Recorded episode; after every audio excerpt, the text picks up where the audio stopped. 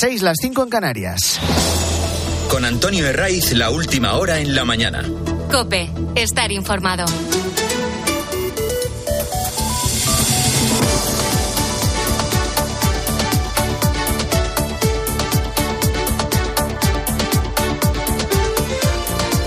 Muy buenos días, estrenamos aquí la mañana del fin de semana de Cope. Es 4 de febrero, ya que no hay nada mejor que madrugar en domingo. Seguimos debajo de este potente anticiclón que hoy también nos va a dejar más de lo mismo. Ausencia de lluvias, algunas nieblas matinales en el interior y máximas que se agradecen si tienes planes eh, fuera de casa porque están esas máximas muy por encima de la media para estas fechas. Hoy en Cuenca se esperaba y se espera una, una mínima de un grado bajo cero, pero luego van a llegar a los 19 grados, que es una máxima que van a alcanzar en muchas capitales como Barcelona, Córdoba, Pontevedra, por irnos a puntos dispares. Estamos en el primer fin de semana de restricciones de agua en Cataluña. Es la primera fase de un plan de emergencias que va a afectar prácticamente al 80% de toda la población en esta comunidad, 6 millones de personas. Las eh, incluye Barcelona y a unos 200 municipios de, de su entorno. Las medidas te las hemos contado y la lista es larga de momento no hay cortes del suministro para consumo doméstico, pero sí una reducción de la presión. Se pone ese límite de 200 litros por habitante y día. Se restringe además el, mm, al máximo el, baldeo de calles, que es esa limpieza de, con agua a presión, y también el riego de zonas verdes. Esto ya se viene haciendo. No hay más que ver determinados parques de Barcelona capital donde el césped está seco o directamente ha desaparecido. Ya digo que el capítulo de restricciones es amplio, como la prohibición de limpiar el coche salvo que se haga en sitios donde utilizan recirculación del agua o la reducción del consumo de un 80% en la agricultura, un 50% en la ganadería. Y luego se prolongan medidas que ya se arrastran desde verano. Fuera el agua de las duchas en las playas, fuera el agua de las fuentes ornamentales y queda prohibido llenar total o parcialmente las piscinas. Miramos la previsión del tiempo mm, y sí se anuncia un cambio de tendencia a partir del jueves que puede dejar lluvias generalizadas, pero este es un episodio, la sequía en Cataluña Andalucía, eh, que a partir de ahora va a ser más habitual de lo que marca la media histórica. Lo ha apuntado en COPE Lorenzo Proya, que es biólogo y doctor en ciencia experimental. Lo más probable es que sí y que siempre más vayamos a, vivir situaciones como esta o, más frecuentes serán este tipo de situaciones. Esto es, todas las previsiones y los escenarios que se estudian como modelos de, de visiones de cambio global nos dicen eso. En las últimas horas el gobierno de Sánchez ha abierto un, debate con, con una propuesta que no es nueva, pero sí que exige eso que ya llaman solidaridad hídrica. Al gobierno de Sánchez no, no le ha dado por llamar a todos los grupos y empezar a elaborar un plan hidrológico nacional. No. Que eso suena a Aznar y hay que desterrarlo, aunque hoy habría evitado problemas. Tampoco se atreven a plantear trasvases entre cuencas y mucho menos mentar el Ebro, conscientes de las tensiones territoriales que genera. En comunidades como Aragón. En su día también lo desterraron en Cataluña, donde cosas del destino ven ahora cómo sufren, padecen sed y restricciones. Lo que quiere el Ejecutivo, y así lo ha manifestado la propia vicepresidenta Teresa Rivera, es llevar agua en barcos desde la desaladora de Sagunto, en el norte de Valencia, hasta Cataluña. ¿Qué ha dicho el presidente valenciano? Que adelante, que mientras no afecta a las necesidades de los vecinos de la provincia de Valencia, no hay problema. Espero que nos garanticen lo que nos han dicho, que sacar agua de la desaladora, desaladora de Sagunto, no va a perjudicar a la costa valenciana, que nos lo digan por escrito. Espero que sea también verdad y que nos garanticen por escrito que las necesidades que tenemos aquí no van a mermar. Y si eso es así, por supuesto, yo estoy a favor de la solidaridad entre cuencas y entre comunidades. ¿Qué habría pasado si esa solidaridad se hubiera planteado al revés? Es decir, que Cataluña hubiera tenido que ceder agua a la comunidad valenciana. Pues que cada uno piense lo que habría dicho o decidido Per Aragonés. Pero den por hecho que no habría tenido una generosidad tan inmediata como la de Carlos Mazón. De lo que se trata es de aumentar la capacidad de esa desaladora de Sagunto, que ese agua tenga un uso prioritario y casi exclusivo para emergencias de consumo humano. Lo de estas plantas ha estado cuestionado prácticamente desde el principio. Primero porque su capacidad es reducida, consume mucha energía, requiere mucha electricidad y luego además tiene probados efectos negativos en los cultivos.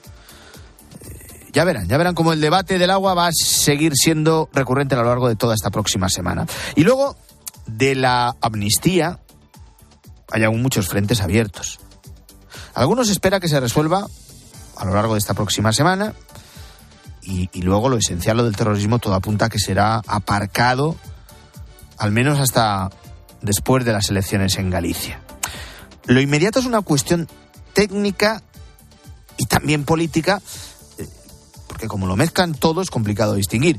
Eh, es una cuestión que mira, en este caso, a la Constitución y al reglamento de la Cámara y también a la falta de neutralidad de la presidenta del Congreso, de Francina Armengol. El pasado martes, cuando una mayoría de diputados rechazó la ley de amnistía por 179 votos en contra de la norma y 171 votos a favor, Armengol alivió la cuestión rápidamente. A otra cosa, rápido, fuera.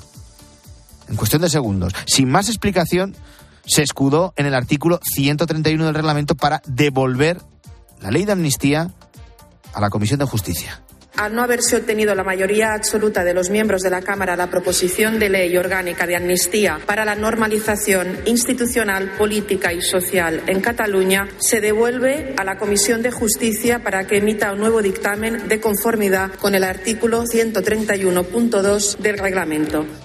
Armengol siempre ávida para ser útil a Pedro Sánchez, que para eso la nombró. Lo de su falta de neutralidad está más que probada y para justificar todos y cada uno de los encargos de su jefe, ya se preocupó para designar como letrado mayor del Congreso a Fernando Galindo. Fernando Galindo, un admirador, un esclavo, un amigo, un siervo. Fernando Galindo, que fue nombrado letrado mayor del Congreso después de haber ejercido eh, diversos cargos, siempre bajo la sombra del PSOE. ¿Qué dicen Armengol y Galindo? Es decir, Sánchez. Que la amnistía tiene que ir de nuevo a la Comisión de Justicia para que PSOE y Junts terminen por llegar a un acuerdo y así, cuando la lleven otra vez a pleno, sea finalmente aprobada. ¿Qué dicen Pepe y Vox? Apoyados en la opinión de otros letrados del Congreso. Que esa maniobra no tiene precedentes.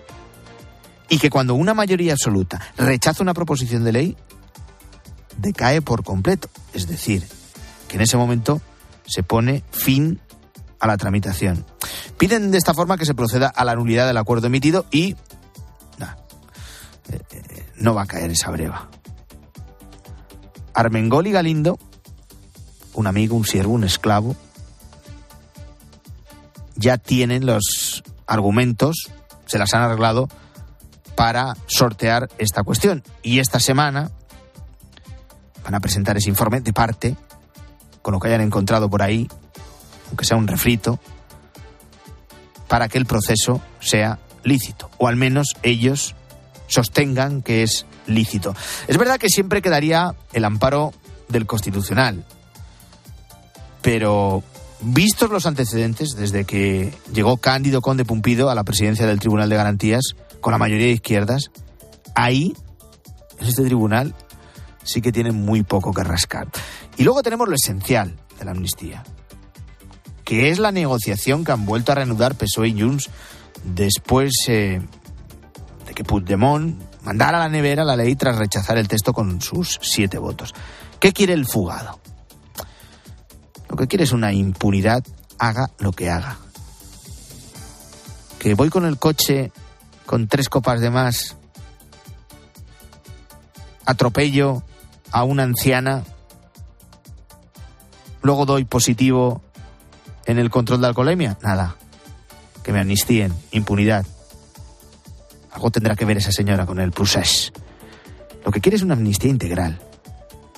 Que no deje ningún resquicio de interpretaciones y que amnistíe todo tipo de terrorismo. O sea que luego algún juez no atienda eh, a la necesidad política de Sánchez y, le cuele eh, eh, en lo de Tsunami Democratic los delitos de terrorismo. Lo que quiere es impunidad. Y eso es lo que están negociando ahora mismo. Impunidad de Puigdemont, haga lo que haga. Están pasando más noticias en este domingo y te las voy a contar ya en titulares con Claudia Cid. Escuchas La mañana sin rivales reales. El presidente de Estados Unidos, Joe Biden, gana las primarias demócratas en Carolina del Sur ante dos aspirantes que no tienen ninguna posibilidad. A sus 81 años se da por hecho que será el candidato de su partido a las presidenciales del 5 de noviembre. Todo apunta a que volverá a enfrentarse a Donald Trump. Histórico. En Irlanda del Norte, el Sinn Féin, el partido que fue brazo político de los terroristas del IRA, asume por primera vez el gobierno del Ulster. La nacionalista Michelle O'Neill se convierta así en ministra principal de Irlanda del Norte tras el acuerdo de esta semana con los unionistas. Paz en Tierra Santa. El Papa Francisco manda una carta a Karma Ben Johanan, teóloga del diálogo entre judíos y cristianos, donde se solidariza con los judíos y asegura que cualquier acto antisemita es un pecado contra Dios. El pontífice envía sus ánimos ante lo que está pasando en la guerra entre Israel y Hamas. Huracán político. En El Salvador, el actual presidente Nayib Bukele, es el claro favorito para ganar las elecciones presidenciales que se celebran hoy en su país. Su popularidad se ha disparado por los grandes resultados de su campaña contra el crimen organizado. Quiere que el Bitcoin se convierta en la moneda oficial del país. Zorra. Es el nombre de la canción que representará a España el 11 de mayo en el Festival de Eurovisión. El dúo alicantino Nebulosa partía como favorito y esta noche se ha proclamado vencedor.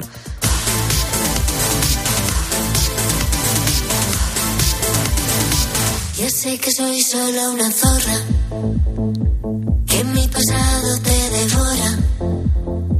Ya sé que soy la oveja negra, la incomprendida, la de piedra. Ya sé que no soy quien tú quieres. No, te voy a preguntar, eh, Claudia, si te gusta eh, esta zorra, no te voy a meter en ese jardín. O sí, o sí. ¿Te gusta la canción a ti, Claudia? Bueno. bueno, bueno. Mira, mira, yo, yo en Eurovisión me espero cualquier cosa. Yo sé que, y en esta misma casa, ¿eh? en COPE hay, eh, y en el equipo de la mañana del fin de semana de COPE hay eh, furibundos eurovisivos. Yo no estoy entre ellos. pero claro, desde que enviamos a Chiquile 4 a Eurovisión desde España en, en 2008 me parece que fue, ¿no? Pues cualquier cosa es posible. Esto de Eurovisión es como casi todo. Si no tragas con imposiciones, pues formas parte de, de la fachosfera, ¿no? Pues mira, la canción no deja de ser otro producto más de la corriente woke. Marchosa, sí. Provocadora también, que es lo que más se valora en este festival hace tiempo que dejó de ser referente de calidad musical. Ahora son las 6 y 13, son las 5 y 13 en Canarias. La mañana del fin de semana de Cope no ha hecho más que empezar. Te vamos a acompañar como cada domingo hasta las ocho y media.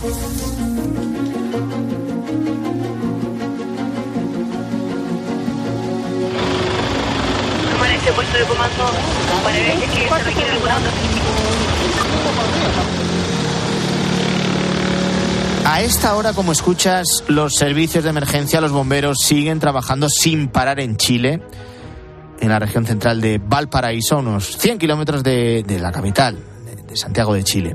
El número de víctimas mortales asciende ya a 51 y tal y como acaba de asegurar la ministra de Interior chilena, que es Carolina Toja, es la mayor tragedia desde el terremoto de 2010 que, te recuerdo, dejó 525 víctimas mortales. La condición de la región de Valparaíso es la más delicada en estas horas. Ha sido, sin duda, el incendio que ha generado más pérdidas humanas y probablemente va a ser la situación de emergencia después del terremoto del año 2010 que más víctimas ha generado en Chile en el último tiempo. En Viña del Mar, en la localidad más afectada de todo, Valparaíso, hay desaparecidas en estos momentos unas 370 personas. Nadie ha podido ponerse en contacto con ellas. La mayoría son familias que están tratando de salir desesperadas por sus propios medios. escuchas, el fuego se está llevando todo a su paso. Las altas e inusuales temperaturas que se registraron el viernes y el sábado en la región, las intensas rachas de viento de hasta 60 kilómetros por hora y la baja humedad están sin duda alguna dificultando el control del fuego. Ahora los esfuerzos de las autoridades chilenas se centran en la evacuación de los ciudadanos porque ya son casi 1.500 las casas que han quedado totalmente destruidas. De hecho, las dificultades para evacuar a los vecinos, según la ministra de Interior, han provocado muchas de las muertes. Hemos tenido dificultades inéditas en desarrollar las evacuaciones. Hemos perdido vidas por la dificultad de desarrollar las evacuaciones. A pesar de que hay funcionando, a pesar de que hay personal desplegado dando instrucciones de que es necesario evacuar, en oportunidades no ha sido posible que se cumplan estas instrucciones y eso ha complejizado el manejo de la emergencia, pero particularmente ha expuesto no es para menos, no es para menos porque las imágenes que nos llegan desde Chile son impresionantes.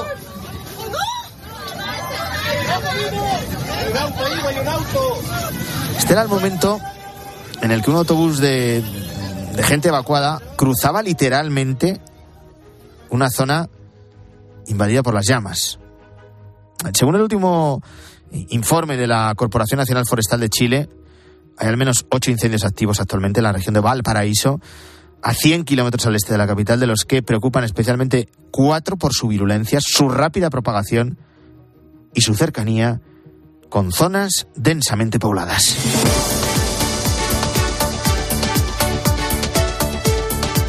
Bueno, nos vamos hasta Galicia. Estamos a justo 15 eh, días, dos domingos de la que es la primera contienda electoral en España de este 2024.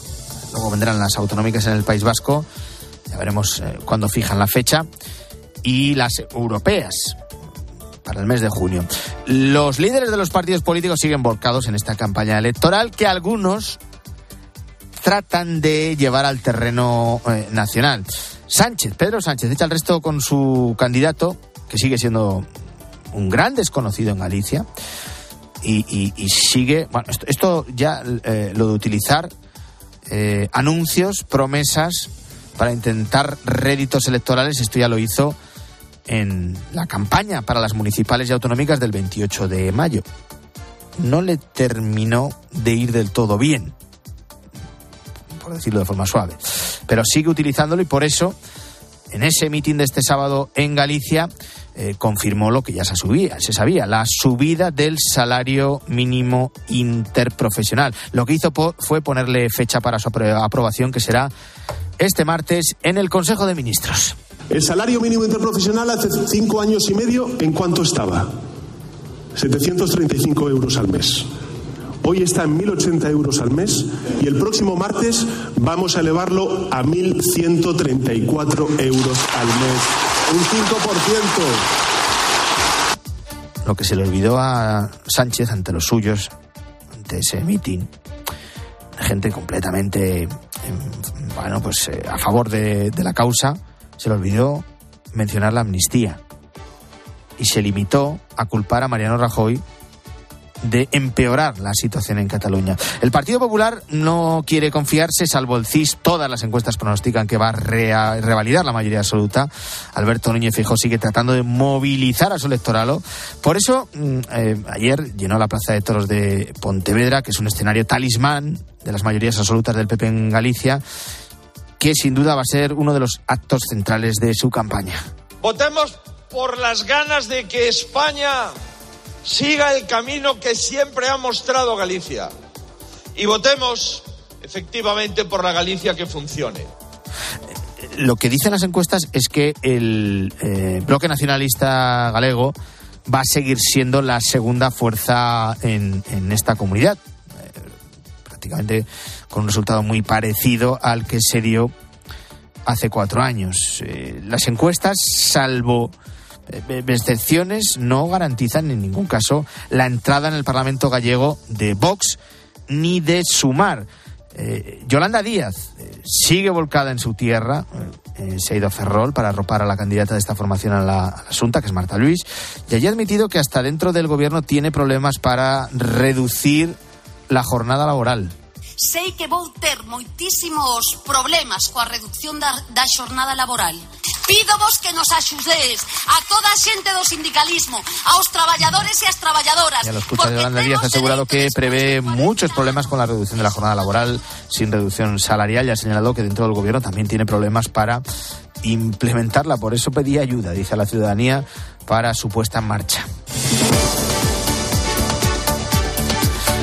Vamos a encarar una semana clave para los agricultores. Las movilizaciones siguen sin desconvocarse. El 21 de febrero se prevé una gran tractorada frente al Ministerio de Agricultura. Siguen pidiendo que cambien por completo los planes medioambientales de la Unión Europea y denuncian también la competencia desleal que se crea desde países de fuera de la Unión. Ana Huertas. Estas movilizaciones se producen en el marco de la negociación de la nueva política agraria común, la PAC, y los agricultores protestan contra el aumento de los costes debido a leyes medioambientales, los escasos márgenes para los productores, el exceso de burocracia o los acuerdos de libre comercio, entre más cuestiones. Aquí en España, la convocatoria es para el 21 de febrero frente al Ministerio de Agricultura, pero esta semana ya han surgido decenas de manifestaciones, algunas de ellas espontáneas en Castilla y León y Extremadura, y esta semana serán más. Antolín, agricultor, nos cuenta cuenta que se siente desprotegido ante los requisitos para poder vender su producto no das pérdidas, pero está justa, justa, justa, con los inputs del, de los abonos, gasóleos y, y luego, eh, pues claro, lógicamente eh, los precios de los contratos los ponen las industrias y bueno, es un poco hay que manifestarse porque verdaderamente el campo está pues eh, dejado de la mano de Dios. Comenzaron los agricultores franceses y además de España, estas tractoradas ya se han unido otros tantos países de Europa como Bélgica, Suiza o Portugal. Y luego se ha colado, sigue también en el medio de este debate de las protestas de los agricultores, esas declaraciones de la exministra francesa de Medio Ambiente, de Ségolène Royal, cuestionando la calidad del tomate español. Nos hemos ido a una frutería y allí nos hemos encontrado a Félix y a José Antonio. Llevan décadas al frente de sus fruterías. Hombre, pues creo que no son las palabras apropiadas para describir el tomate español. Nosotros tenemos mejor clima que ellos y el tomate es una sola nacia y necesita sol. Aquí hay tomates de una calidad increíble. Lo que pasa que todo el mundo tiene un gusto. A uno le gustan las rubias, a otro le gustan las morenas, por lo mismo pasa con los tomates. Esta señora, antes de hablar, porque estas cosas repercuten mucho en, todos los medios de comunicación y en el, en ama de casa, lo que tenía que probar varios tipos de tomate y luego hablar del tomate. Avanza la mañana del fin de semana de Cope con el foco puesto en uno de esos aniversarios eh, que se miran con cierto recelo porque ahí eh, sí que no se avanza. En 20 días se cumplen dos años de la invasión de Ucrania por tropas rusas. Hungría mm, se ha pasado estos casi dos años poniendo obstáculos para que la Unión Europea suministre ayuda militar al ejército ucraniano. Y esa actitud ha ido a más. El gobierno de Víctor Orbán ha estado desde finales de 2023 bloqueando un nuevo paquete de ayuda europeo para Kiev. En Bruselas han puesto serios, según el diario Financial Times, eh, se había elaborado una estrategia para sabotear la economía húngara si mmm, el gobierno de Orbán continuaba con el bloqueo. En Budapest se habían quejado de que la Unión Europea les estaba directamente eh, chantajeando. Pero finalmente, y es lo que vamos a abordar, el gobierno húngaro ha cedido ha levantado el veto a la ayuda para Ucrania. Hungría es en estos momentos el país eh, de la Unión Europea más afín a Rusia. Esto eh, no hay que ocultarlo. Y a los obstáculos en Europa para que avance el asunto de la ayuda militar a Ucrania se unen los problemas en Estados Unidos, donde los republicanos están bloqueando la aprobación de más asistencia militar para los eh, ucranianos. Vamos a abordar todo esto, estos movimientos, con la mirada puesta en Ucrania, sí, en, en, una guerra que ya digo se extiende durante un periodo de dos años. El próximo día 24 se va a cumplir esos dos años. Y vamos a abordarlo con la corresponsal de la cadena COPE en Bruselas, que es Paloma García Ovejero. Paloma, ¿qué tal? Muy buenos días. ¿Qué tal, Antonio? Buenos días a todos. Bueno, ¿qué ha pasado al final? ¿Por qué este movimiento? ¿Por qué Hungría ha estado bloqueando la ayuda a Ucrania? ¿Y por qué ha decidido ahora el gobierno de Orbán levantar el veto a esta ayuda? Ha sido una historia fascinante. La montaña parió un ratón y, y ni siquiera ratoncito, porque las concesiones han sido mínimas. Es verdad que se filtró a la prensa ese documento, es verdad que hemos llegado a la cumbre especial muy angustiados. Eh, los diplomáticos de la Unión Europea eran conscientes de que estaba todo al borde del precipicio. Recordemos que todo esto se tenía que haber aprobado en diciembre, en el Consejo de diciembre, y se dejó fuera porque parecía imposible llegar a un acuerdo. Seguro que tienes en la memoria esa historia también curiosa de Orban saliéndose de la sala para que los demás pudieran aprobar sin su veto. Bueno, pues lo que se hizo de alguna manera fue decir, mira, esto ya lo hemos sacado, pero la ayuda a Ucrania tiene que llevar el apoyo de los 27. Vamos a dejarlo para enero, como si fuera un spin-off, y, y ahí ya ganamos tiempo y ya veremos cómo salimos de esta. Bueno, pues todo este previo a la cumbre ha sido muy, muy intensa. Había documentos, había chantajes por parte de Orban, amenazas, eh, plan A, plan B. ¿Mm? ¿Sabes lo que ha pasado, Antonio? Que llegó Orban a la capital europea diciendo los agricultores son la voz del pueblo, bien, poniéndose ahí al frente de las protestas. Y no pegó ojo porque los tractores con los bocinazos no le dejaron dormir. Y no es una anécdota baladí, porque llegó en unas condiciones lamentables a la cumbre del jueves, de forma que cedió. No te digo a la primera, pero casi hora y media duraron esas negociaciones. La cumbre tenía que haber empezado a las 10 de la mañana, empezó a las once y media y Charles Michel, el presidente del Consejo, llegó con el acuerdo, de forma que los 27 aprueban esa ayuda a Ucrania, esos 50.000 millones de euros más.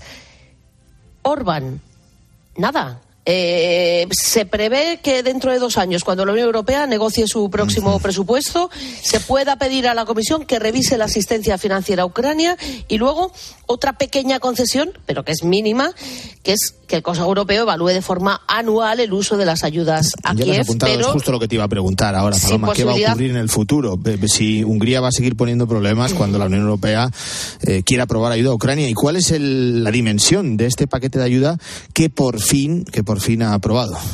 No, no, eso es lo que te decía.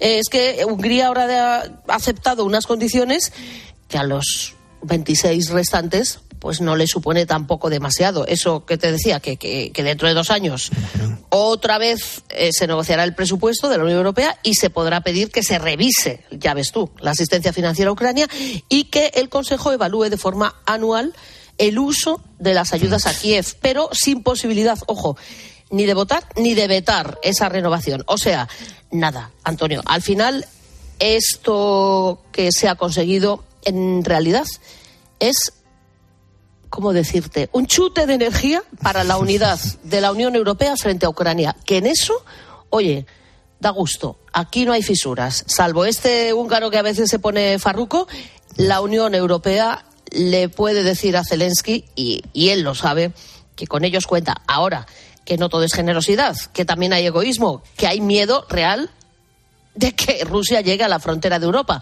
por supuesto. Pero bueno, hoy por hoy Bruselas es un bloque de cemento. Pues nos quedamos con eso. En general, la unidad de los países europeos en la respuesta a la invasión rusa de Ucrania se mantiene. Y ya veremos si los próximos movimientos no dan eh, pistas de que se vaya a resquebrajar. De momento, como nos dices, Paloma, no. Esa es la noticia, la unidad eh, de los eh, eh, países europeos en cuanto Sí. al apoyo a Zelensky y a, y a Ucrania. Que tengas buen fin de semana, Paloma. Gracias. Será un placer. Hasta pronto. Adiós.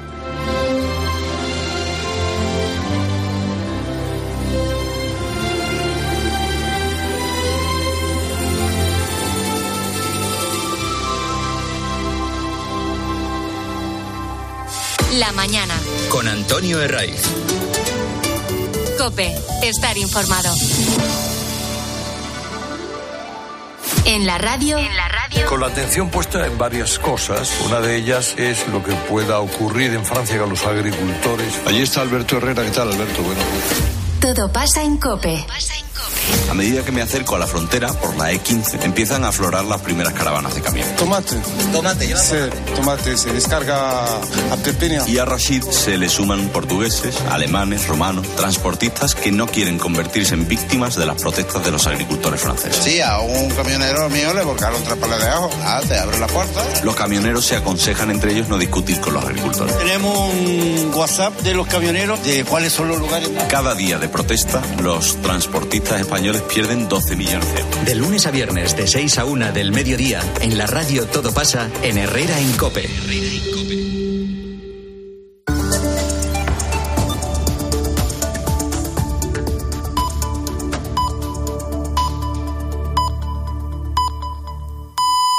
Son las seis y media, las cinco y media en Canarias. Con Antonio Herraiz, la última hora en la mañana. Cope, estar informado.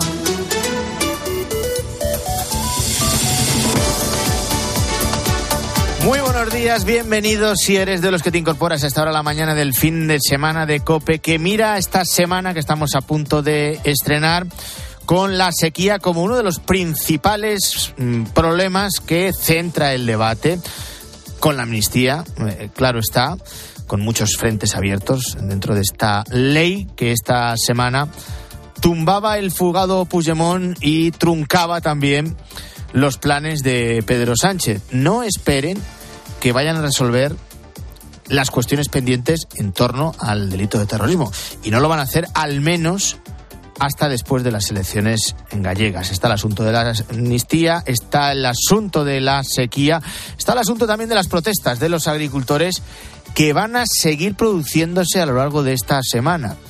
Muchas de ellas convocadas de forma independiente y al margen de las siglas de las principales organizaciones agrarias. Eh, Nos vamos a detener ahora en uno de los mayores placeres que tenemos a nuestro alcance. Es el de la lectura. Lo cierto es que leer es mucho más que un placer. Eh, Leer nos enseña, amplía fronteras, nos deja imaginar, encontrar soluciones, nos ofrece un mundo lleno de posibilidades y de alternativas. ¿Por qué te estoy hablando ahora de la lectura? Porque esta semana hemos conocido unos datos interesantes sobre la lectura en España. Atento. El 64% de los españoles lee de forma habitual. En contraste, un 36% dice que no lee nunca o casi nunca. Y son datos del barómetro de hábitos de lectura 2023 que elabora la Federación del Gremio de Editores.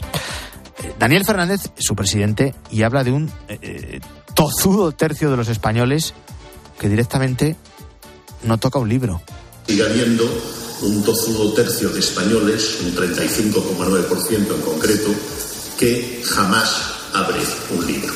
Jamás abre un libro y me temo que en otras encuestas culturales es el mismo tercio que jamás entra en una biblioteca, jamás visita un museo, jamás entra en una galería de arte.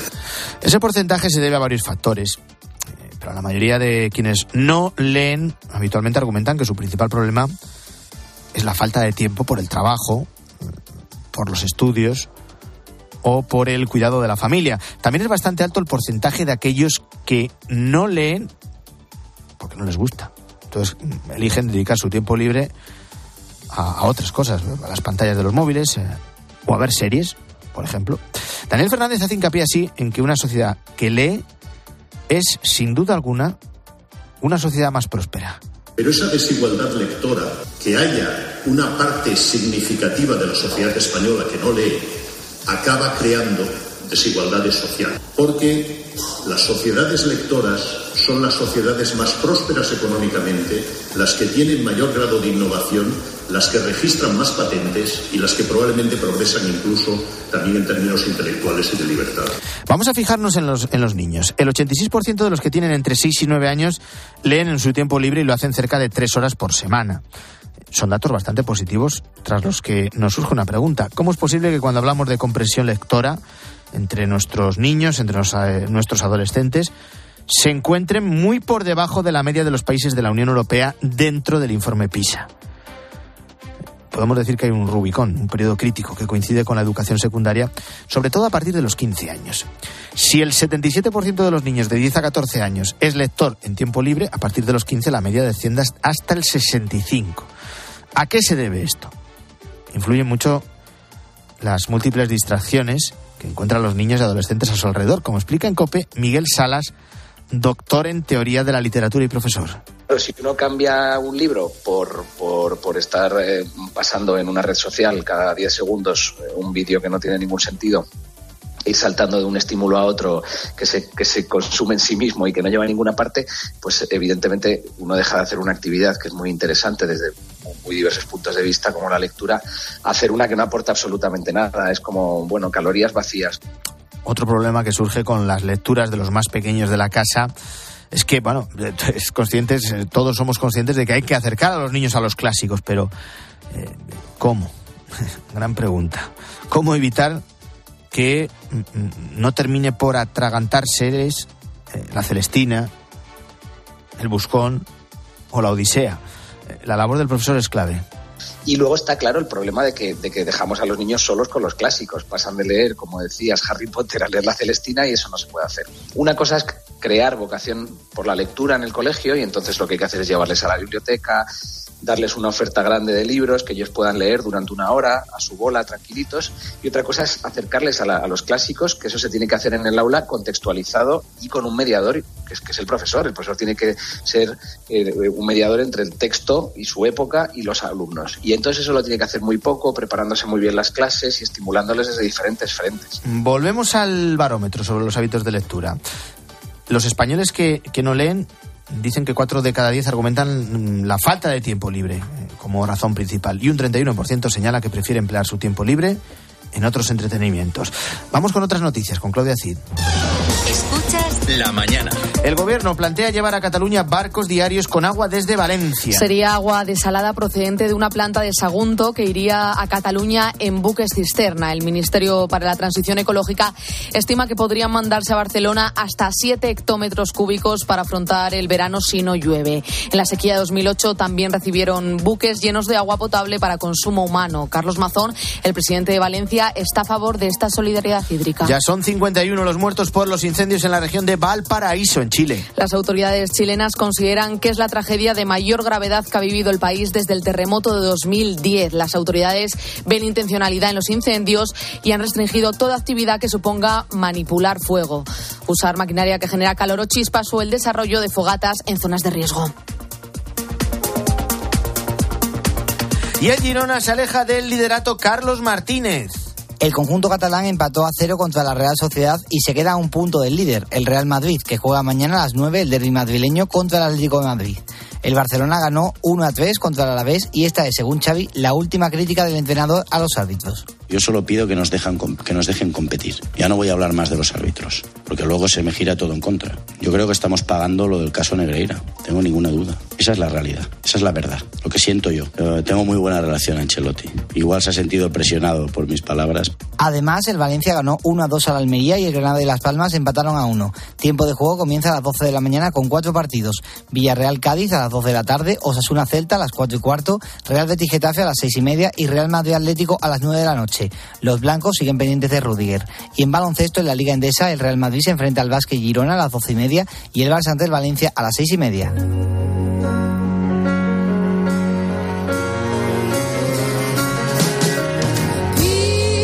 Vamos a las eh, 6 y 38 con el resumen de los periódicos de este domingo.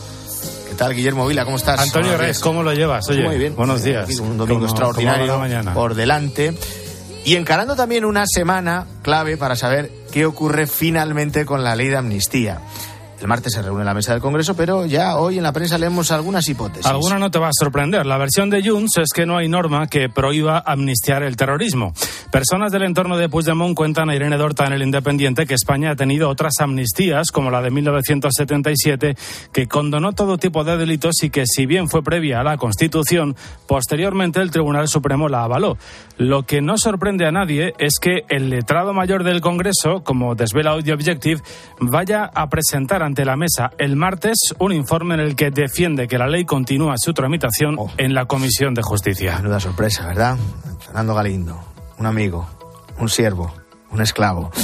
Eh, y lo, que pretenden que es que la Comisión de Justicia no parta de, cero, como sostienen eh, otros juristas y también el Partido Popular y Vox. Mientras tanto, se estrecha el cerco sobre Carlas Puigdemont Hmm. Sus contactos con el Kremlin son cada vez más públicos y notorios. Sí, cuenta el debate que un informe de la Comisión Europea da por probados los contactos entre líderes independentistas y Rusia. El trabajo de los organismos europeos sostiene que líderes del movimiento independentista catalán tuvieron relación con miembros de la inteligencia rusa y del crimen organizado. Precisamente hoy ABC dedica su portada al cerebro detrás de Puigdemont, Gonzalo Boye, condenado por secuestro y procesado por blanqueo, que dicta los textos a Junts para que la amnistía borre los delitos del eh, proceso separatista. Bueno, en dos domingos habrá elecciones autonómicas en Galicia. Los periódicos se hacen eco de la visita de los líderes nacionales este fin de semana a esta comunidad autónoma. Feijo alerta del plan de Sánchez con los radicales del BNG, del bloque, titula La Razón, que publica la imagen del líder del PP junto al candidato Rueda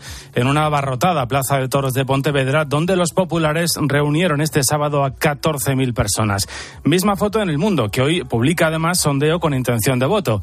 El PP consolida su mayoría y el PSOE entra en barrena. Rueda podría llegar hasta los 42 escaños, mientras que el PSOE, relegado a la tercera plaza, no pasaría de los 15. El otro gran asunto que sigue teniendo su reflejo en la prensa es el de las protestas de los agricultores. Protestas que en Francia se van desactivando, Antonio. ABC ha viajado por muchos supermercados del país vecino y ¿qué se han encontrado? Pues los melones de Villaconejos, las cerezas del Valle del Jerte o la uva del Penedés. Todos tienen un puesto privilegiado en los comercios franceses. Y en el país que estrena diseño, desde hoy es más pequeño, leemos que el campo exhibe su fuerza a cuatro meses de las europeas. La cólera de los agricultores apuntan arranca concesiones a los gobernantes en pleno auge de la ultraderecha. El país que estrena diseño, pero eso no deja de, ni evita su palabra talismán, la ultraderecha.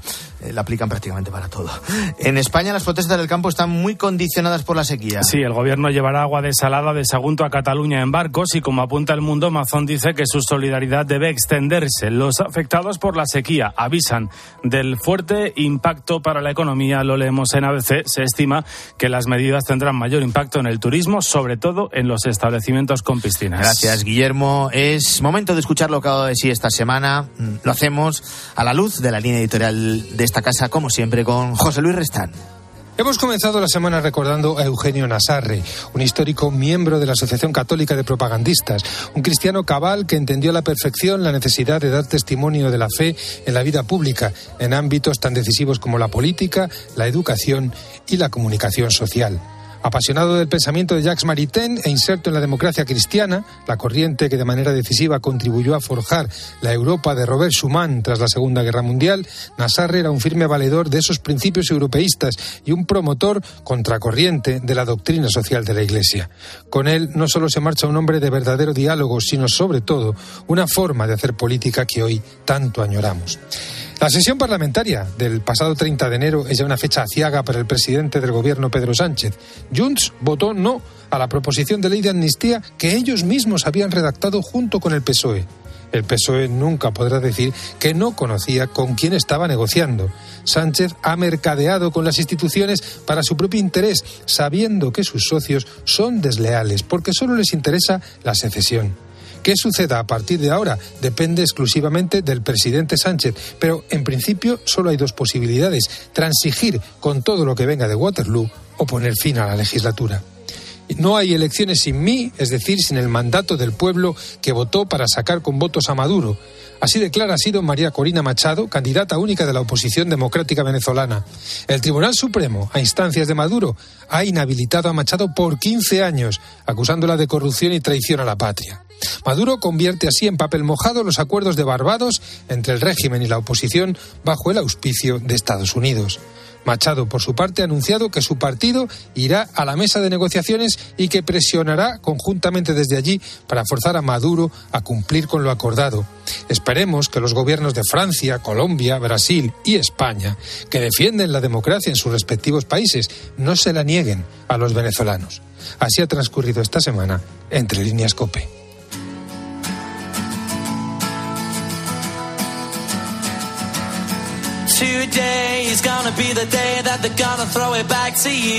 Hoy cerramos una semana que ha mirado a muchos frentes y que también ha centrado el foco en una reunión importante entre PSOE y Partido Popular, entre Félix Bolaños y Esteban González Pons. Que ha sido cordial, que ha sido constructiva. Por nosotros, desde luego, no va a quedar, como siempre durante todo este tiempo, máxima disposición a llegar a un acuerdo, máxima disposición a que recuperemos la normalidad en el Poder Judicial. Optimista no soy pero estoy satisfecho con la reunión tal como se ha producido porque se han cumplido nuestras expectativas. Y desde luego vamos a entrar en el diálogo estructurado tratando de aportar lo mejor de nosotros mismos y de forma constructiva. Y el motivo de esa reunión, lo acabas de escuchar, es algo que afecta directamente a uno de los tres poderes del Estado en España, el judicial. La anomalía es que se ha producido ese encuentro en Bruselas, que ha mediado un belga, el comisario europeo de justicia Didier Reinders, y que por el PSOE ha ido el ministro de Justicia, es decir, el gobierno. La renovación del órgano de gobierno de los jueces en España se está decidiendo a más de mil kilómetros de aquí. Y en la mañana del fin de semana de COPE vamos a explicar las claves de este proceso para entender su importancia. Un órgano, Álvaro Said, buenos días. Buenos días, Antonio. Que lleva con su mandato más de cinco años caducado. Y eso que su mandato es de cinco años. Los actuales vocales deberían haber sido sustituidos en 2018. Sin embargo, esta situación no es la primera vez que se produce. Si bien es el bloqueo más largo de la historia de este órgano desde su creación en el año 1980, el CGPJ ha afrontado retrasos en cinco ocasiones, además del actual. Y para entender la gravedad de esta situación, ¿Cuál es la importancia de esta institución en España? ¿Qué funciones se tiene?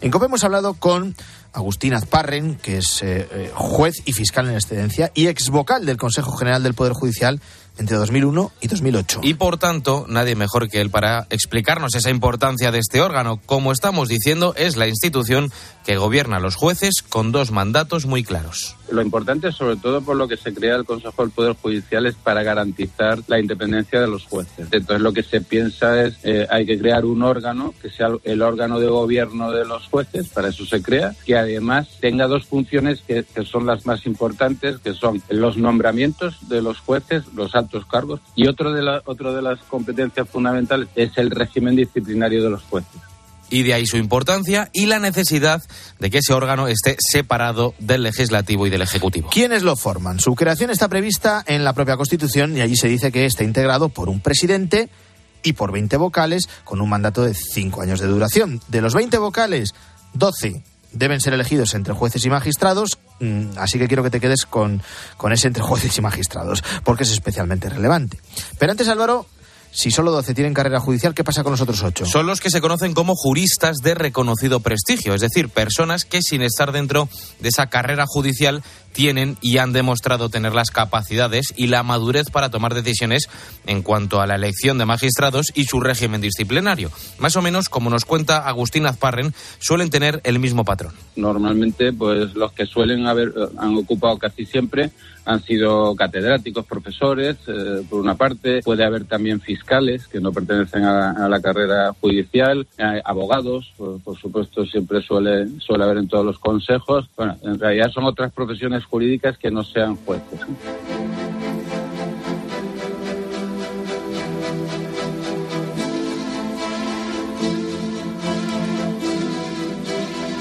Ya te lo hemos dicho, el Consejo General del Poder Judicial lleva con su mandato cinco años caducado, es más del doble de lo que debería ser un mandato ordinario, y aquí en la mañana del fin de semana estamos tratando de entender las claves de este bloqueo. Y para eso es fundamental saber cómo se eligen esos jueces.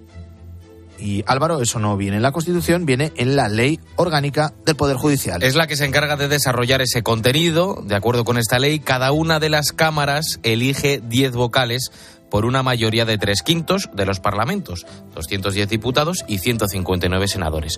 Esa es la mayoría que ahora no se alcanza por la falta de acuerdo entre los dos principales partidos, el PP y el PSOE. Luego, entre los propios vocales, se elige un presidente. Por tanto, todos los vocales los elige el Congreso y el Senado. Eh, ¿Te acuerdas cuando hace un momentito te he dicho que prestaras atención a ese artículo de la Constitución que decía que de los 20 vocales, 12 deben ser elegidos entre jueces y magistrados?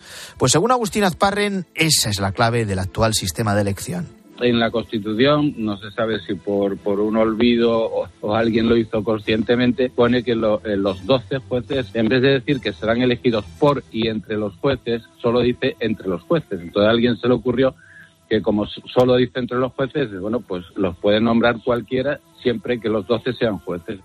De ahí que muchos nos preguntemos si actualmente el sistema de elección del CGPJ garantiza o no la independencia. Decir, bueno, eso ya hace durar un poco de la independencia, es decir, ya por una parte eh, estas funciones son hechas por jueces y juristas que todos han sido nombrados por el Parlamento. O sea, directamente el legislativo en este caso no tiene el control de la disciplinaria o los nombramientos, pero indirectamente eh, sí porque lo hace a través de jueces que han sido nombrados por, por el Parlamento. Sin embargo, Álvaro, los diferentes eh, parlamentos han conseguido encontrar argumentos para justificar que sí hay una verdadera independencia. Y lo hacían amparándose en esa mayoría cualificada de tres quintos que es necesaria para alcanzar un acuerdo. Y el Tribunal Constitucional aseguró que esto es totalmente constitucional y siempre y cuando no se establecieran un sistema de cuotas. Si eso no pasa, todo debería ser correcto, pero ¿Qué ocurre? Que eso no se ha hecho nunca. Esto llegó al Tribunal Constitucional, este sistema constitucional dijo, por eso que expliqué hace un momento, que como la Constitución dice entre jueces, pues era perfectamente constitucional que los nombrara el Parlamento, pero lo que dice que eh, ya advierte que hay que tener cuidado de que no se aplique un sistema de cuotas.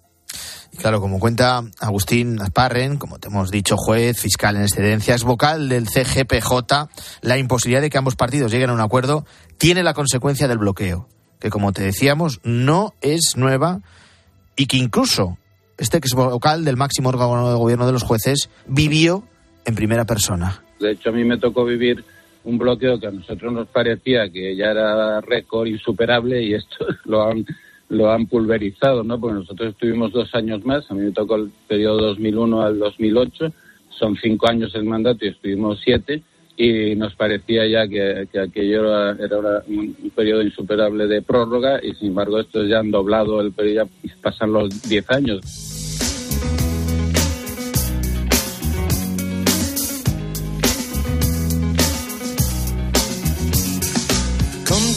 ¿Por qué la Unión Europea está tan interesada en que se renueve el Consejo General del Poder Judicial? El ex vocal del CGPJ, Agustín Azparren, nos da una clave. Hay una red europea.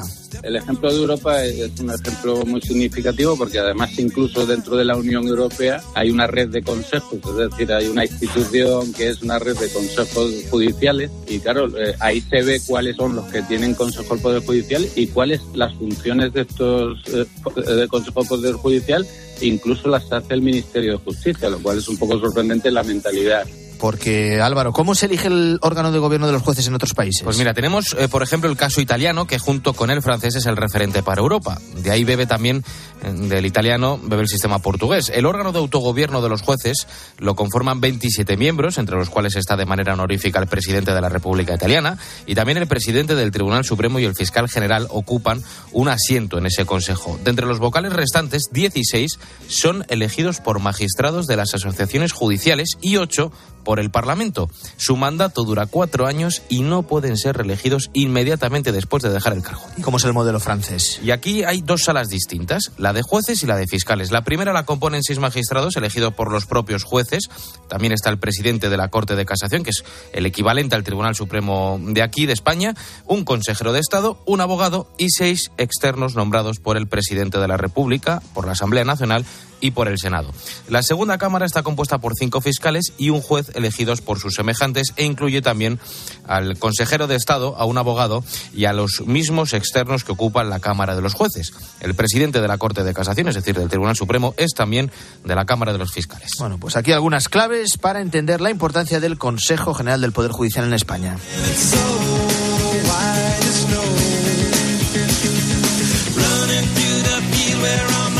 La mañana. Con Antonio Herraiz. Cope. Estar informado. Joselito Un niño con una voz así de grande. En mi corazón. y Marisol, Canta, eso es bueno para la alegría, Marisol. contigo. dos prodigios de la canción española, celebran su cumpleaños en 13. Es estupendo eso. Ha llegado un ángel Muchas gracias a todos. y bello recuerdo. ¿A que no te esperabas esta sorpresa? El domingo por la tarde, viva el cine español en 13. La mañana. Con Antonio Herraiz. Cope. Estar informado.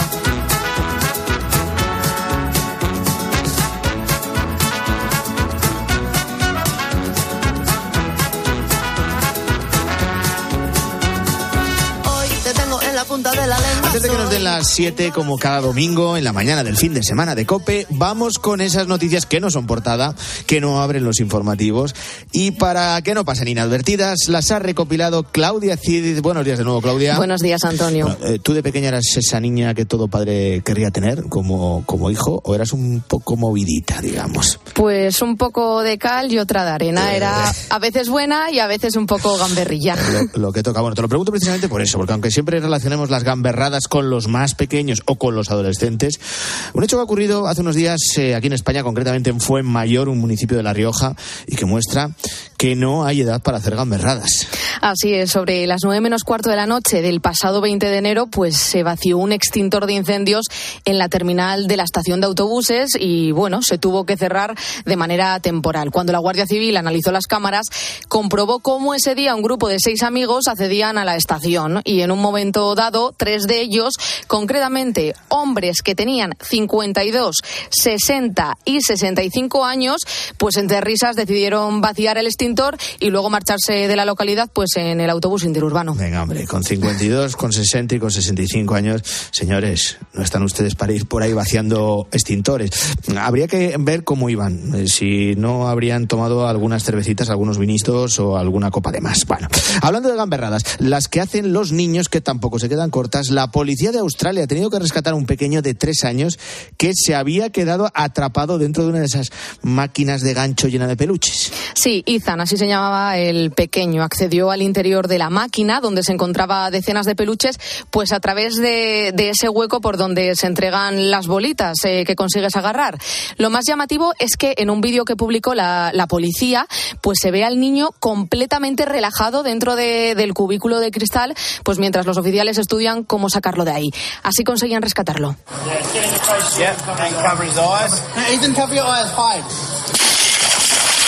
Obviamente tuvieron que romper el cristal. El centro comercial pues ya está revisando las medidas de seguridad de las máquinas pues para evitar que esto vuelva a suceder.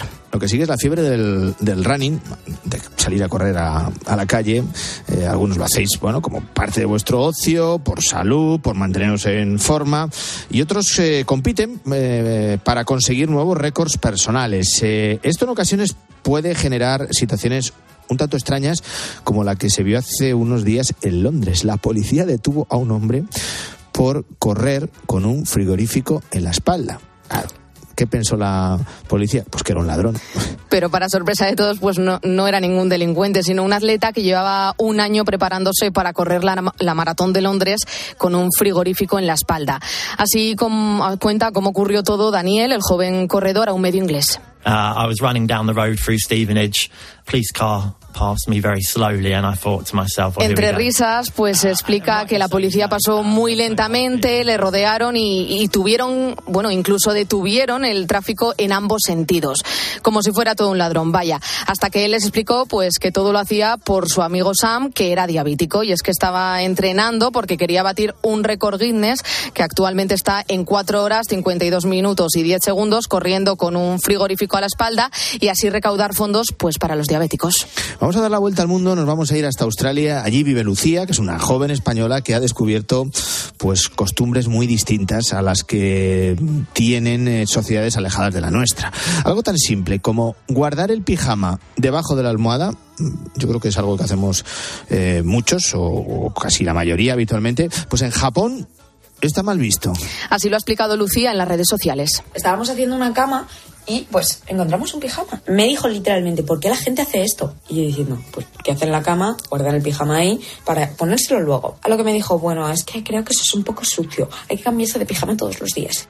A ver, Antonio, si lo piensas, tiene toda la lógica del mundo porque los japoneses duermen en, futones, esos colchones que son bajitos y que están rozando casi el suelo. Y claro, corren el riesgo de mancharse más a menudo con la suciedad que hay en el suelo. Pero claro, nuestro caso, pues no tiene sentido porque generalmente eh, solemos cambiar las sábanas o airear las camas y no rozamos el suelo. Y, y bueno, A nosotros no, para nosotros no tiene ningún sentido, vaya. Pues no, yo lo seguiré dejando debajo de la almohada. Volvemos a España. ¿Te imaginas eh, eh, estar haciendo la compra en un supermercado y encontrarte un neceser con más de 13.000 euros? Pues esto ha pasado aquí en España, concretamente en Málaga, en Estepona.